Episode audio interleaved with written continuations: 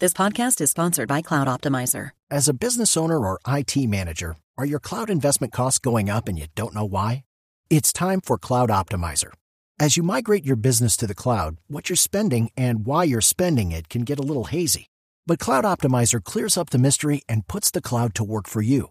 Cloud Optimizer starts by analyzing usage patterns, right sizing resources, leveraging discounts you may not be aware of, implementing automation, and much more. And by reducing unnecessary expenses and maximizing performance, Cloud Optimizer guarantees you a savings of five times what you spend for their service. As you utilize cloud based services more and more, you don't have to lose sight or control of your spend. You can stay agile, streamline your costs, and optimize your performance, plus save significant money with Cloud Optimizer. Make the cloud work for you with Cloud Optimizer. Get a free assessment and find out how much you can save by going to cloudoptimizer.com. Go to cloudoptimizer.com for your free assessment. That's cloudoptimizer.com. Le contesta a Petro anoche en Twitter Esteban Santos, que es el hijo menor del presidente Santos. Esteban prestó el servicio militar. Y Esteban dice, cuando fui soltado del glorioso ejército de Colombia, también estuve en el campo LER, Laboratorio de Experimental de Resistencia. Esteban, buenos días. Néstor, buenos días a usted, a toda la mesa y a todos los oyentes. Esteban, ¿cuándo prestó usted el servicio militar? Yo presté el servicio militar en- entre el año 2012 y 2013. ¿Y a usted le tocó un entrenamiento como este, como el del video que mostró Petro anoche? Así es, pues yo la verdad sentí la obligación de salir a, a primero aclarar y a defender eh, al ejército. Me parece que las acusaciones son un poco extremas en este caso, porque como bien lo han dicho en la mesa, eso es parte del, entrenamiento militar y de preparar al, soldado ante las barbaridades que, puede haber uno en la guerra. Y pues me parece importante aclarar que por eso estoy totalmente en contra de, pues, la guerra y, y de cualquier tipo de violencia, pero desafortunadamente hay que preparar a los soldados, hay que preparar a los policías para una eventual captura de por parte del enemigo. Entonces me parece que, que en este contexto y en esta coyuntura salir a atacar un entrenamiento tan importante, pues es muy desafortunado y que le hace mucho daño a la institución. Esteban, usted que pasó por ahí y que ha visto la guerra adentro y afuera, ¿por qué le parece fundamental ese entrenamiento militar? Porque desafortunadamente, como decía, esa es la guerra. Los soldados y policías se enfrentan a, a un enemigo que posiblemente los va a capturar, los va a secuestrar y los va a, a presionar para extraerles información de, de dónde se ubican unidades militares, cuántos hombres eh, andan en la zona, en fin. Entonces, lo único, la, obligación y el deber que tiene el ejército y los instructores es preparar a los, a los soldados y a los policías para saber actuar y tomar decisiones eh, en conciencia cuando estén bajo bajo estas circunstancias. Hay hay un dicho, un lema entre las de las fuerzas armadas que es los soldados son deben ser menta- eh, físicamente fuertes, pero mentalmente indestructibles. Entonces es decir que que hay que prepararlos ante eh, cualquier eventualidad. Sí. Esteban, en esos entrenamientos eh, de los que muestra Petro anoche, esto ocurrió en Lanceros, en la base de Lanceros en Leticia, en el Amazonas colombiano. Eh, hay, hay un momento, usted lo vio, en que le pegan unos azotes, en que pegan unos fuetazos. ¿A usted le pegaron así?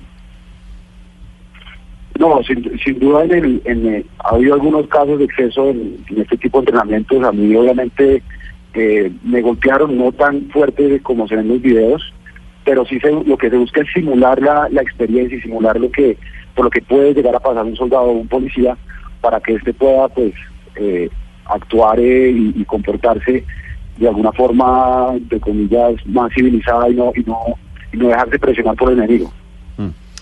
Y, y efectivamente, al final de ese entrenamiento, que es, eh, como usted dice, la simulación, ¿qué pasa? ¿Qué obtienen o qué ganan después de ese entrenamiento los, eh, los que están haciendo el curso en ese momento, Esteban? No, lo que busca este entrenamiento es preparar a los soldados, saber que eso es una posibilidad y que existe ese riesgo en, en- la guerra. Y se busca que ellos primero sepan actuar, sepan que, que no deben revelar información, no deben revelar ubicaciones de, de tropas o de unidades militares y que tampoco se dejen presionar para, para, para entre comillas, dejarse, dejarse, dejarse eh, extraer información. Entonces, se busca prepararlos a ellos para para que no no no, no cumplan con los, para que el enemigo no cumpla con sus, con su cometido. Esteban, pero este entrenamiento llega al extremo de que las personas queden heridas o que de pronto no se puedan levantar por varios días o, situaciones de ese tipo. En estos casos, me acuerdo perfectamente que mientras se, hacían estos entrenamientos, eh, paralelamente había un grupo de médicos y enfermeros de combate que son también instructores acompañando el ejercicio. Ellos siempre están pendientes de que si algún alumno o algún lancero en algún momento se dice que, no soporta más el entrenamiento, pues lo sacan del curso, pierde, como dicen en el ejército, pierde la lanza, sale del curso, pero no, pero no en ningún momento se busca como, como dejar a un soldado malherido o, o dejarlo en el hospital, lo que se busca es enseñarle y, prepararlo. Esteban, de su grupo, ¿alguien protestó cuando usted hizo este curso? Eh, ¿Alguien dijo, me están violando mis derechos? ¿Alguien se sintió maltratado? No, no, la verdad no. Yo, yo tuve esa experiencia cuando estuve reentrenándome con el, con el batallón de comandos. Estuvimos eh, un día en ese ejercicio y, la verdad que, pues que todos sabían que eso era parte del entrenamiento y que, y que cuando uno está en una unidad especial como, como esa, eh, es fundamental entender y saber lo que los riesgos a los que uno está expuesto. Sí. ¿Hasta dónde, Esteban, llega el nivel de simulación en estos entrenamientos? Si usted o cualquier otro soldado del ejército colombiano en algún momento era secuestrado por las FARC o por otro grupo, seguramente la sevicia sería fuerte, sobre todo en el momento de, de la detención. Mm. Los golpes, seguramente las torturas, ¿Se simulaba ese mismo escenario o había un nivel de moderación frente a la violencia que se usaba? No, sin lugar a dudas hay un nivel de moderación, eh, pero sí se busca simular una experiencia casi que casi que igual.